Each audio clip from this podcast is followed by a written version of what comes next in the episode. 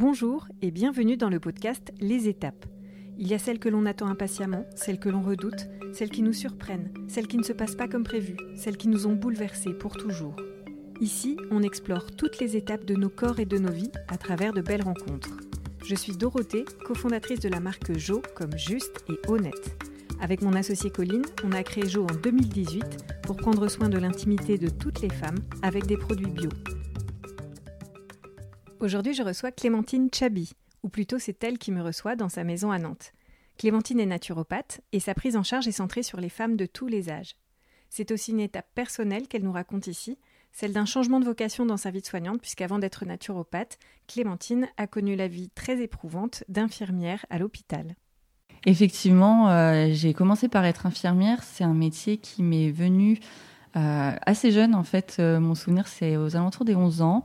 Euh, ça a été, euh, il y a eu un déclencheur un peu euh, voilà dans la vie personnelle qui m'a dit que bah, j'avais envie d'aller aider les gens, d'aller les aider à se soigner notamment pour leur permettre bah, de pouvoir profiter un peu plus de leur entourage puisque moi un proche a été soigné par une infirmière et ça nous a permis de pouvoir le connaître. Et en fait bah, j'étais reconnaissante de ça et je me suis dit moi aussi j'ai envie de pouvoir avoir un impact comme ça euh, qui était du coup, euh, bah, pour moi, du haut de mes 11 ans, un impact euh, absolument immense. Et voilà, ce métier est toujours resté en fond jusqu'à arriver bah, au bac, au concours infirmière, où en plus on m'avait dit le concours est difficile, ça va être compliqué de le passer en même temps que ton bac. Et puis en fait, bah, j'ai réussi à avoir les deux ensemble, donc j'ai enchaîné, le parcours a été super fluide. Et puis arrivé à la fin de, de mon diplôme, je me suis dit, Bon, tu donné les bases pour accompagner les gens, euh, mais j'avais pas eu la chance dans mon parcours, pendant mes stages, d'aller par exemple dans les services de réanimation, les services d'urgence, les choses comme ça. Et c'était ces services-là qui m'attiraient pour avoir un impact euh, vraiment visible tout de suite en fait. Euh, et donc du coup, je me suis lancée dans mon premier service qui était en réanimation cardiaque à l'hôpital Pompidou à Paris où je me suis retrouvée du haut de mes 21 ans tout frais, confrontée bah, aux arrêts cardiaques, euh, aux opérations type les pontages, les changements de valves, les choses comme ça. Et avec des patients parfois très jeunes, avec les familles à accompagner. Euh, alors que de mon côté, j'avais qu'une petite expérience de la vie, du haut de mes 21 ans. Et du coup, la première année, j'étais très dans la technique, dans savoir euh, repérer les signes qui font que les patients sont en train de se dégrader, pouvoir réagir, être vraiment sur mes compétences pures d'infirmière. Et finalement, on en oublie un peu l'humain euh, la première année, le temps vraiment de se former. Et petit à petit, l'humain est revenu, puisque c'était quand même ce que j'étais euh, venue chercher.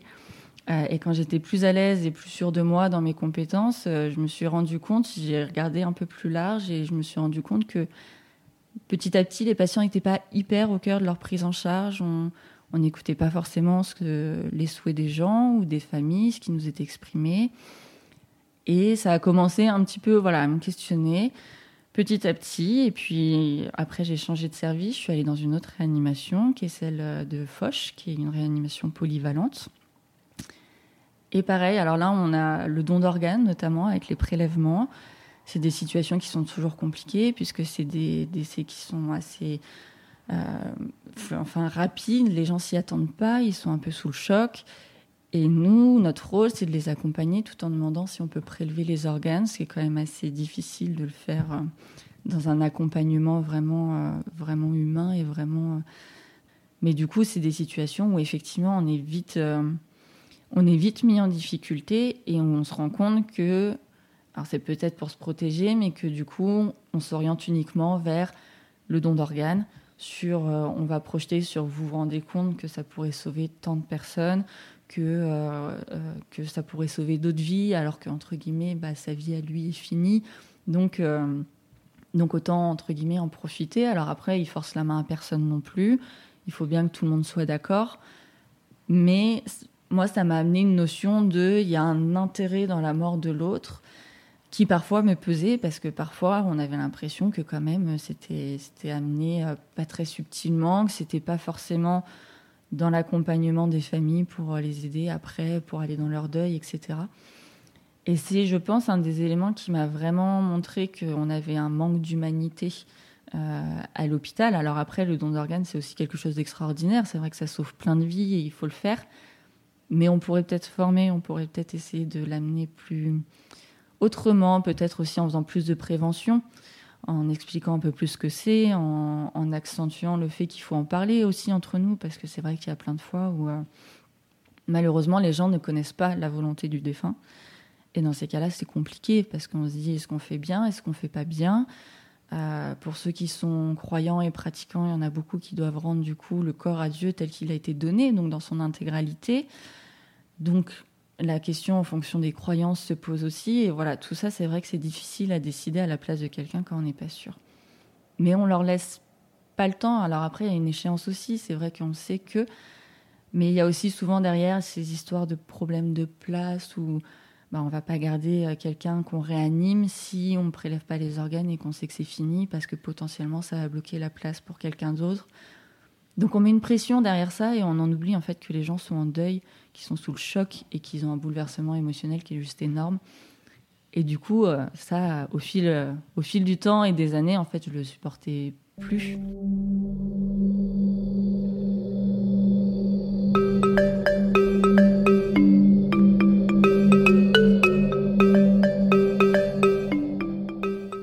Il y a aussi un manque de communication dans les équipes j'apprends rien, hein, c'est quand même assez connu que médecins, infirmières, aides-soignants, les cadres, etc., on a des visions qui sont parfois complètement différentes. Les infirmières, les aides-soignantes, euh, pas que, hein, les kinés, enfin voilà, il y a quand même beaucoup de personnes qui passent dans les chambres et qui sont, sont longtemps avec les patients. Moi, mes journées, c'était 12 heures avec les patients. Je faisais 3 jours de suite. Je passais 36 heures en 3 jours avec mes patients. Euh, on leur parle, même s'ils sont intubés, même s'ils sont dans le coma, même si, voilà on leur parle, on communique avec eux. Euh, et du coup, on a aussi un affect qui est, plus présent peut-être que les médecins, qui ont aussi beaucoup plus de patients que nous, qui ont moins de temps à accorder à chacun, et qui parfois oublient de parler aux patients. Et donc du coup, ça c'est vrai que par moment, bah, c'est pesant aussi parce qu'on se dit que s'ils avaient pris un peu de temps pour parler avec le patient ou la famille, peut-être qu'ils ne feraient pas la même prise en charge. Parce que peut-être qu'ils se rendraient compte que ça va à l'encontre de ce qu'ils attendent ou de ce qu'ils auraient voulu. Il y a aussi le fait qu'on ne prend pas le temps d'expliquer les prises en charge. C'est-à-dire qu'on va leur dire ah, bon, bah là, vous passez un scanner. On ne sait pas pourquoi, on ne sait pas ce qu'on recherche, on ne sait pas ce que ça va, ce que ça dégage comme option potentiellement derrière. Les traitements, on les donne. On n'explique pas pourquoi.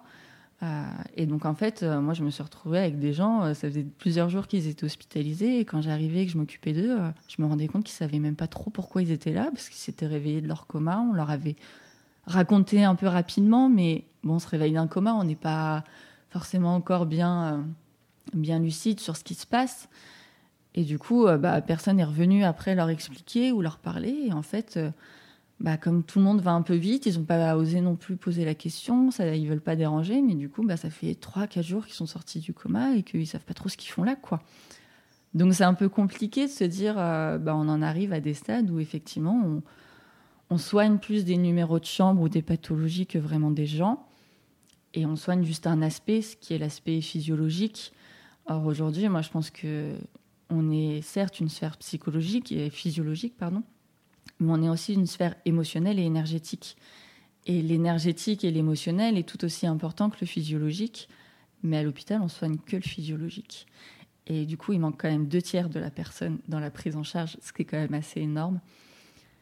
Et en fait, euh, bah, du coup, on y répond à coups d'anxiolytiques, à coups d'antidépresseurs, parce que euh, bah, parce qu'on n'a pas 10 minutes à parler avec eux chaque jour. Et, voilà, et donc tout ça fait que ça pose problème et que petit à petit, et eh bah, je m'y retrouvais plus. Et quand je rentrais chez moi, je ne savais pas si j'avais finalement aidé les gens, ce qui était mon désir de, de moi, petite fille de 11 ans, euh, ou est-ce que bah, j'avais fait peut-être plus de mal que de bien. Ça faisait combien de temps, du coup, que tu étais infirmière euh, en région parisienne à ce moment-là? Euh, J'ai quitté l'hôpital euh, en 2017, donc ça faisait que 5 ans d'exercice. En ayant fait 3 ans d'études, on sait que quand même, c'est pas énorme. et quand je suis sortie de l'hôpital, au début, je me suis dit, en fait, je ne veux plus travailler avec l'humain. Je ne veux pas travailler comme ça. Vraiment, j'étais arrivée à un point où je me disais, en fait, je vais trouver un petit boulot bien tranquille, euh, dans lequel j'ai des responsabilités administratives ou choses comme ça, mais pas directement sur l'humain.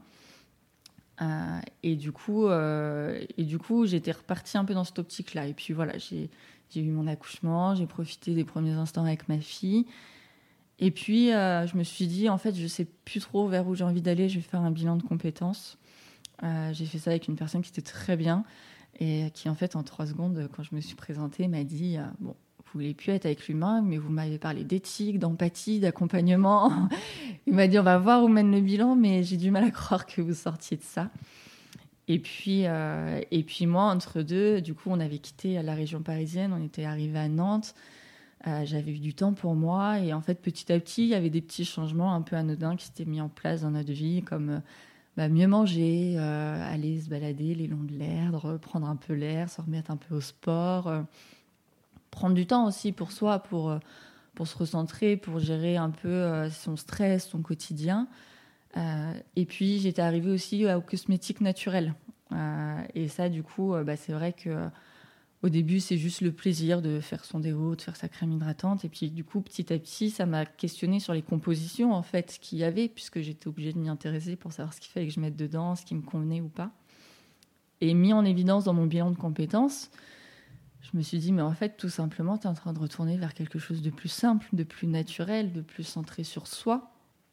Et donc, euh, à la fin de ce bilan, voilà, je suis arrivée à la naturopathie en me disant, mais en fait, c'est génial, je connaissais même pas avant le bilan de compétences. Je me suis dit, c'est exactement ça. C'est, c'est l'hygiène de vie, c'est gérer son stress, c'est faire du sport, c'est s'aider avec des choses naturelles, des plantes, des huiles essentielles, de la sophrologie, de la réflexologie. Enfin, je me suis dit, oui, c'est sûr, c'est ça, quoi.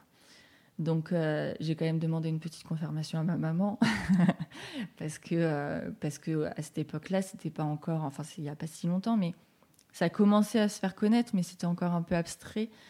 C'est toujours pas reconnu, donc c'est des certifications, mais c'est pas des diplômes, euh, mis à part pour les médecins, et du coup ça implique 12 ans d'études. du coup, c'est vrai que je me dis, bon voilà, je sors d'un endroit, on m'a toujours dit, tu auras du boulot, c'est un, c'est un métier sûr à quelque chose qui est nouveau et qui peut paraître encore un peu perché pour, pour certains. Et alors, la, la naturopathie, qu'est-ce que c'est? Alors, la naturopathie, alors, de base, c'est vraiment quelque chose de préventif. Euh, alors, c'est plus, ça fait partie des médecines traditionnelles. Euh, ça fait, donc, c'est en dehors de la médecine allopathique et on, on utilise vraiment 100% de techniques naturelles. Donc, le but, c'est plutôt de mieux vaut prévenir que guérir. C'est vraiment ça un peu le concept de la naturopathie. Après, aujourd'hui, en Europe, et même dans le monde en général, hein, euh, c'est compliqué de se dire on va consulter quand tout va bien pour être sûr que ça continue comme ça. Euh, là, dans la médecine chinoise, c'est beaucoup comme ça. On dit que euh, les médecins ne sont plus payés par leurs patients s'ils ne sont pas en bonne santé. Ils sont payés pour les maintenir en bonne santé. Mais quand le patient devient malade, on estime que le médecin, du coup, a pas bien fait son travail et à partir de ce moment-là, du coup, il est plus payé.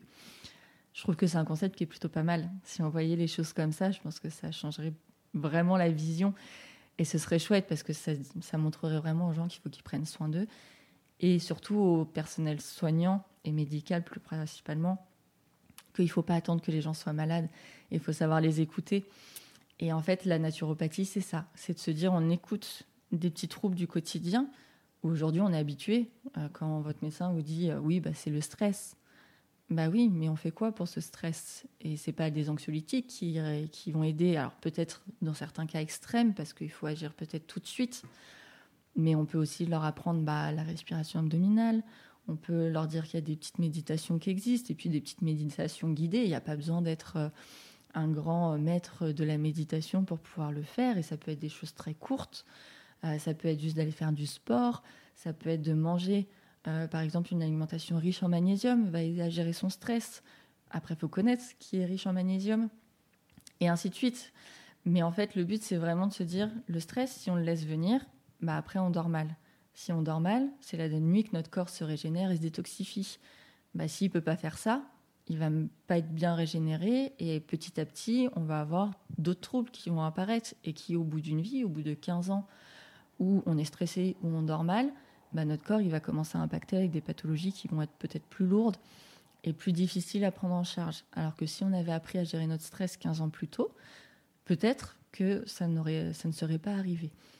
Après, on n'a pas, de, pas de boule de cristal, on n'a pas de garantie que ça n'arrive pas, mais on parle de réduire les facteurs de risque et vraiment d'être dans la prévention.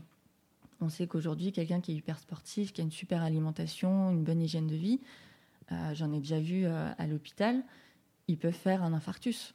Alors que sur le papier, ils n'ont aucun facteur de risque. Après, on n'est pas Dieu. Euh, on n'est pas maître de la vie.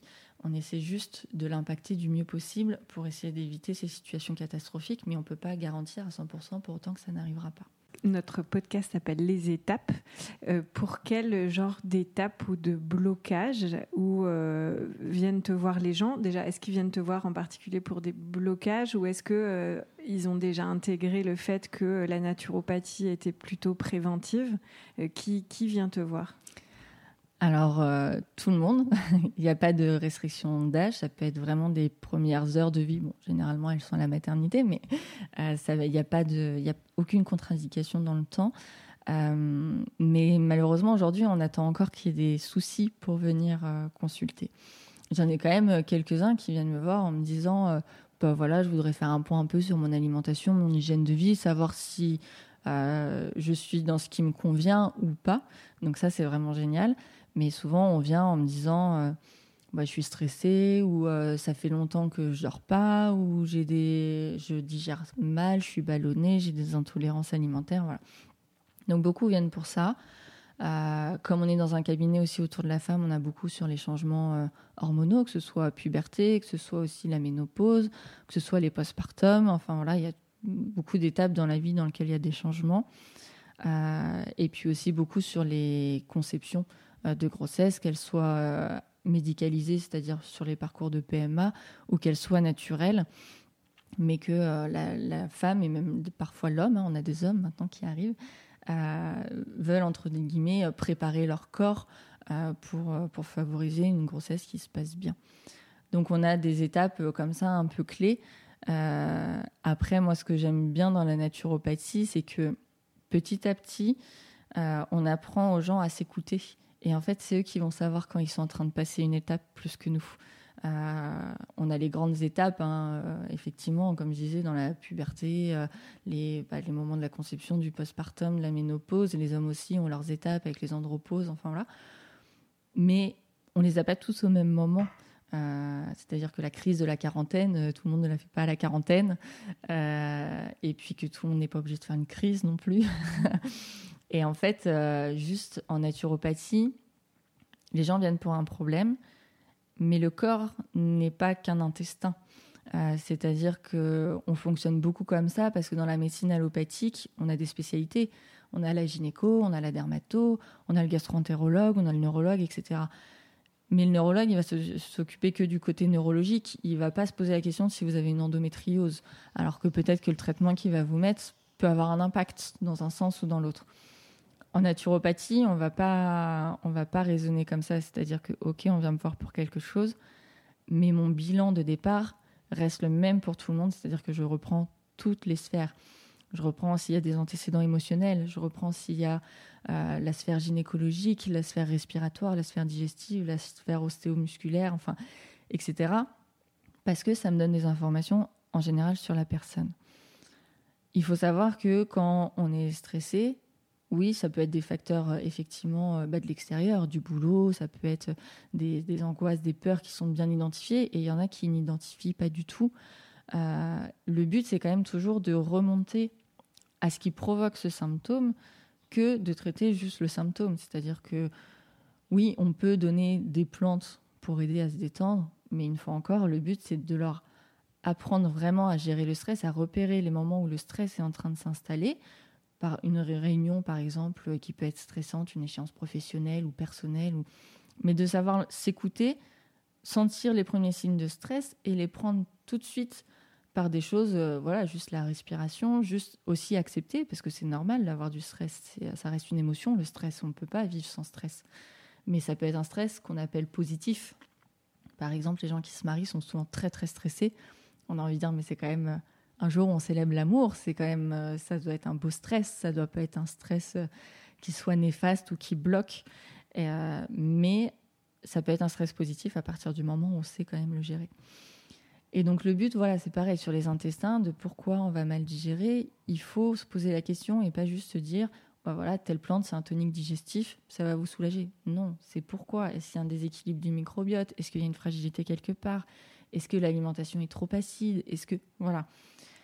Et du coup, petit à petit, bah, des gens qui viennent, euh, par exemple, bah, pour euh, régler sur le plan hormonal, on va se rendre compte qu'il y a autre chose à côté aussi. Et du coup, on va y aller dans un deuxième temps.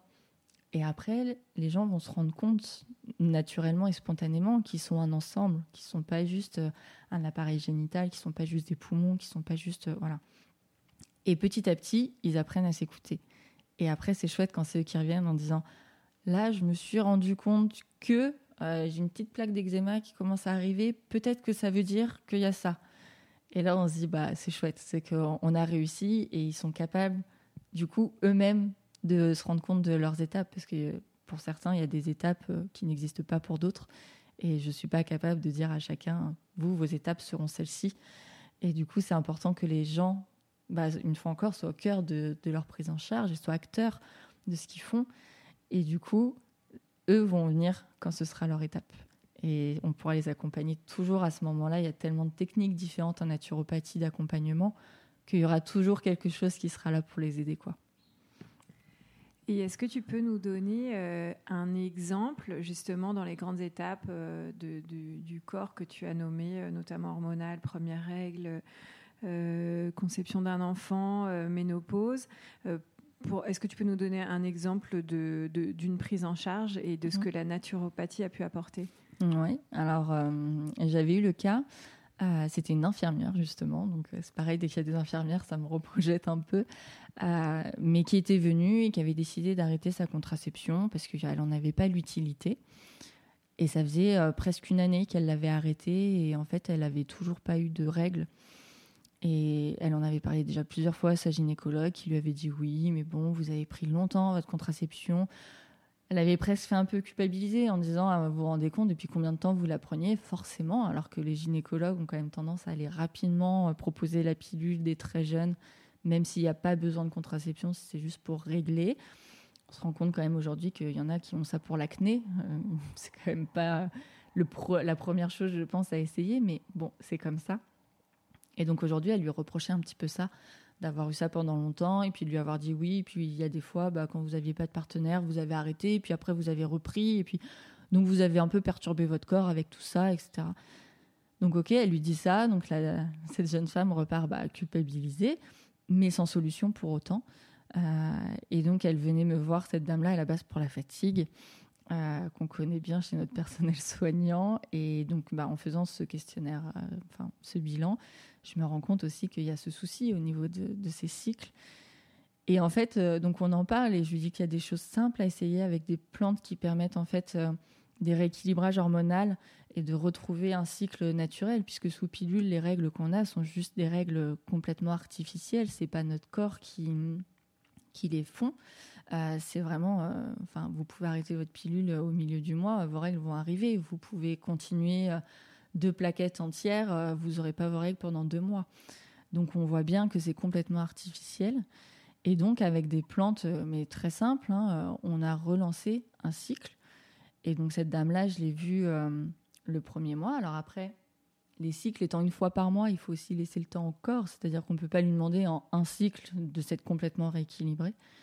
Mais donc, euh, je lui avais donné euh, une plante et derrière, je lui avais dit on se revoit euh, six semaines après pour que ça ait laissé passer au moins un cycle. Et puis derrière, j'accompagne en réflexologie plantaire. On a fait la séance en réflexologie plantaire un mois et demi après.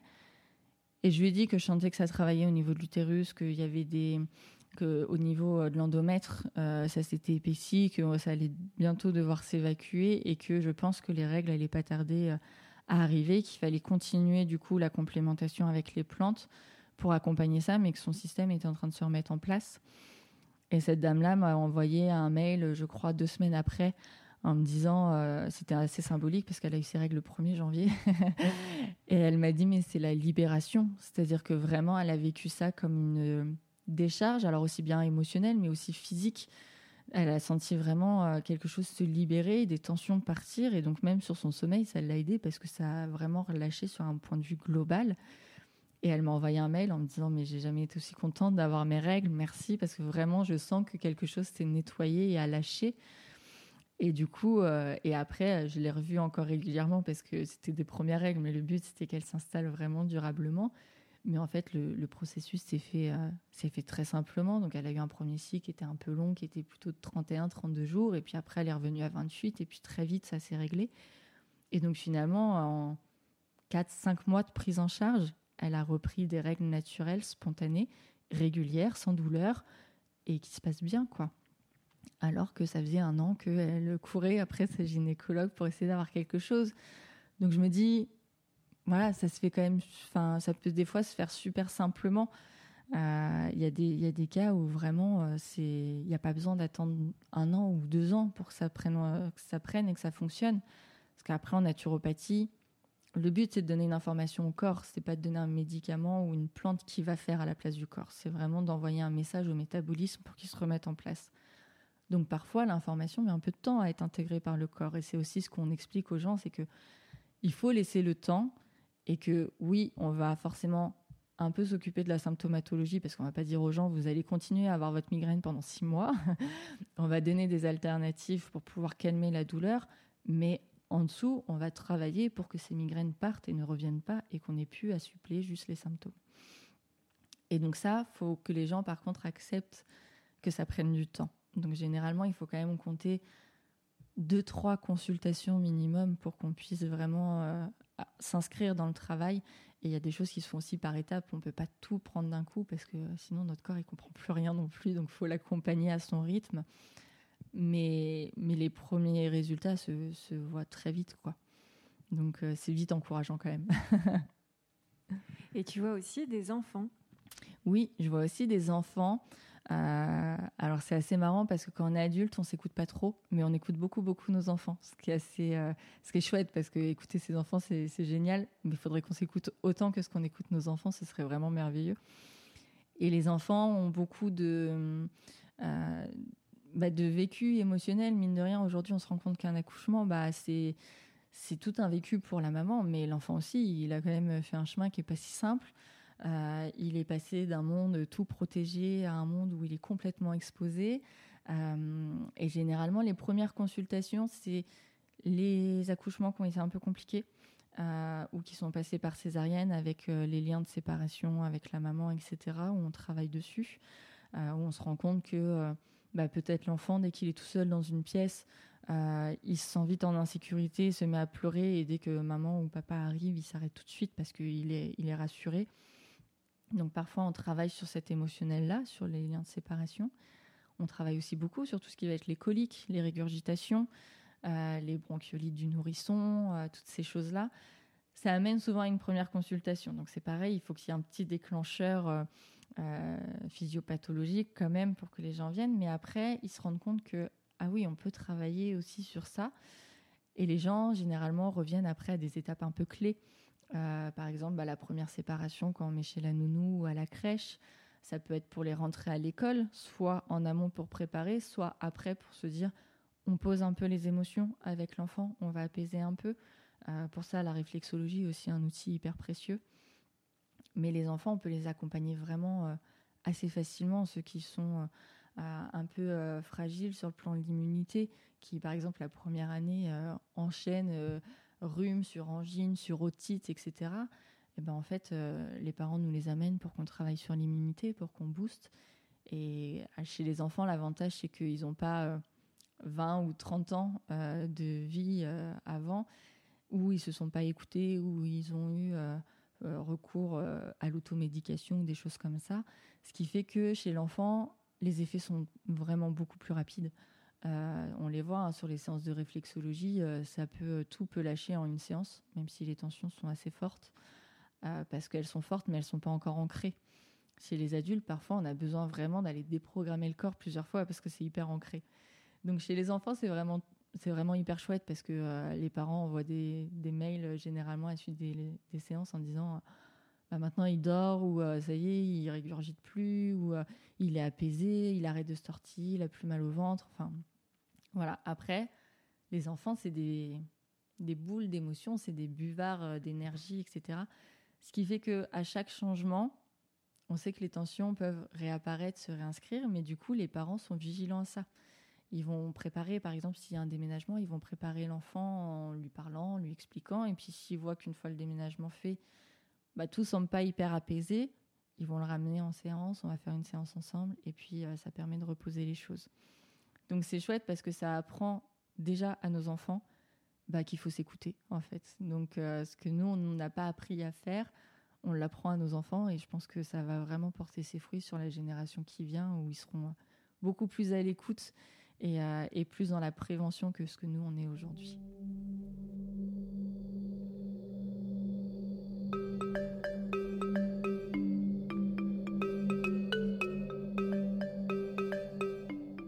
La naturopathie et la médecine traditionnelle chinoise, c'est c'est un puissant fond. On peut continuer de creuser encore et encore. On ne sera jamais arrivé au bout. Donc euh, aujourd'hui, je me concentre surtout dessus et l'accompagnement euh, autour des femmes, mais même de tout le monde, parce que par les femmes, euh, il y a aussi beaucoup du coup les conjoints qui finissent par venir parce que quand elles rentrent à la maison, elles lui disent, euh, tu sais, c'est quand même pas mal. Et puis toi qui dors pas très bien. et donc euh, finalement, on reçoit, on reçoit tout le monde et ça c'est vraiment super chouette. Et, du coup c'est une ambiance un peu familiale presque parce que bah, il y en a, je suis de la grand-mère aux petits enfants. Il euh, y en a, je suis des couples euh, séparément, bien évidemment, mais le couple ensemble, euh, quand on accompagne un projet de conception et puis qu'après on a le bébé qui arrive et qui qu'on suit, puis la maman passe par ça. Enfin, voilà, c'est vraiment chouette. On voit le premier enfant, puis le deuxième. donc, donc ça, c'est hyper enrichissant. Et pour le moment, je suis bien dedans. Donc, je vais continuer de me former sur cette voie-là, quoi. Merci beaucoup, Clémentine. Merci à toi, Dorothée.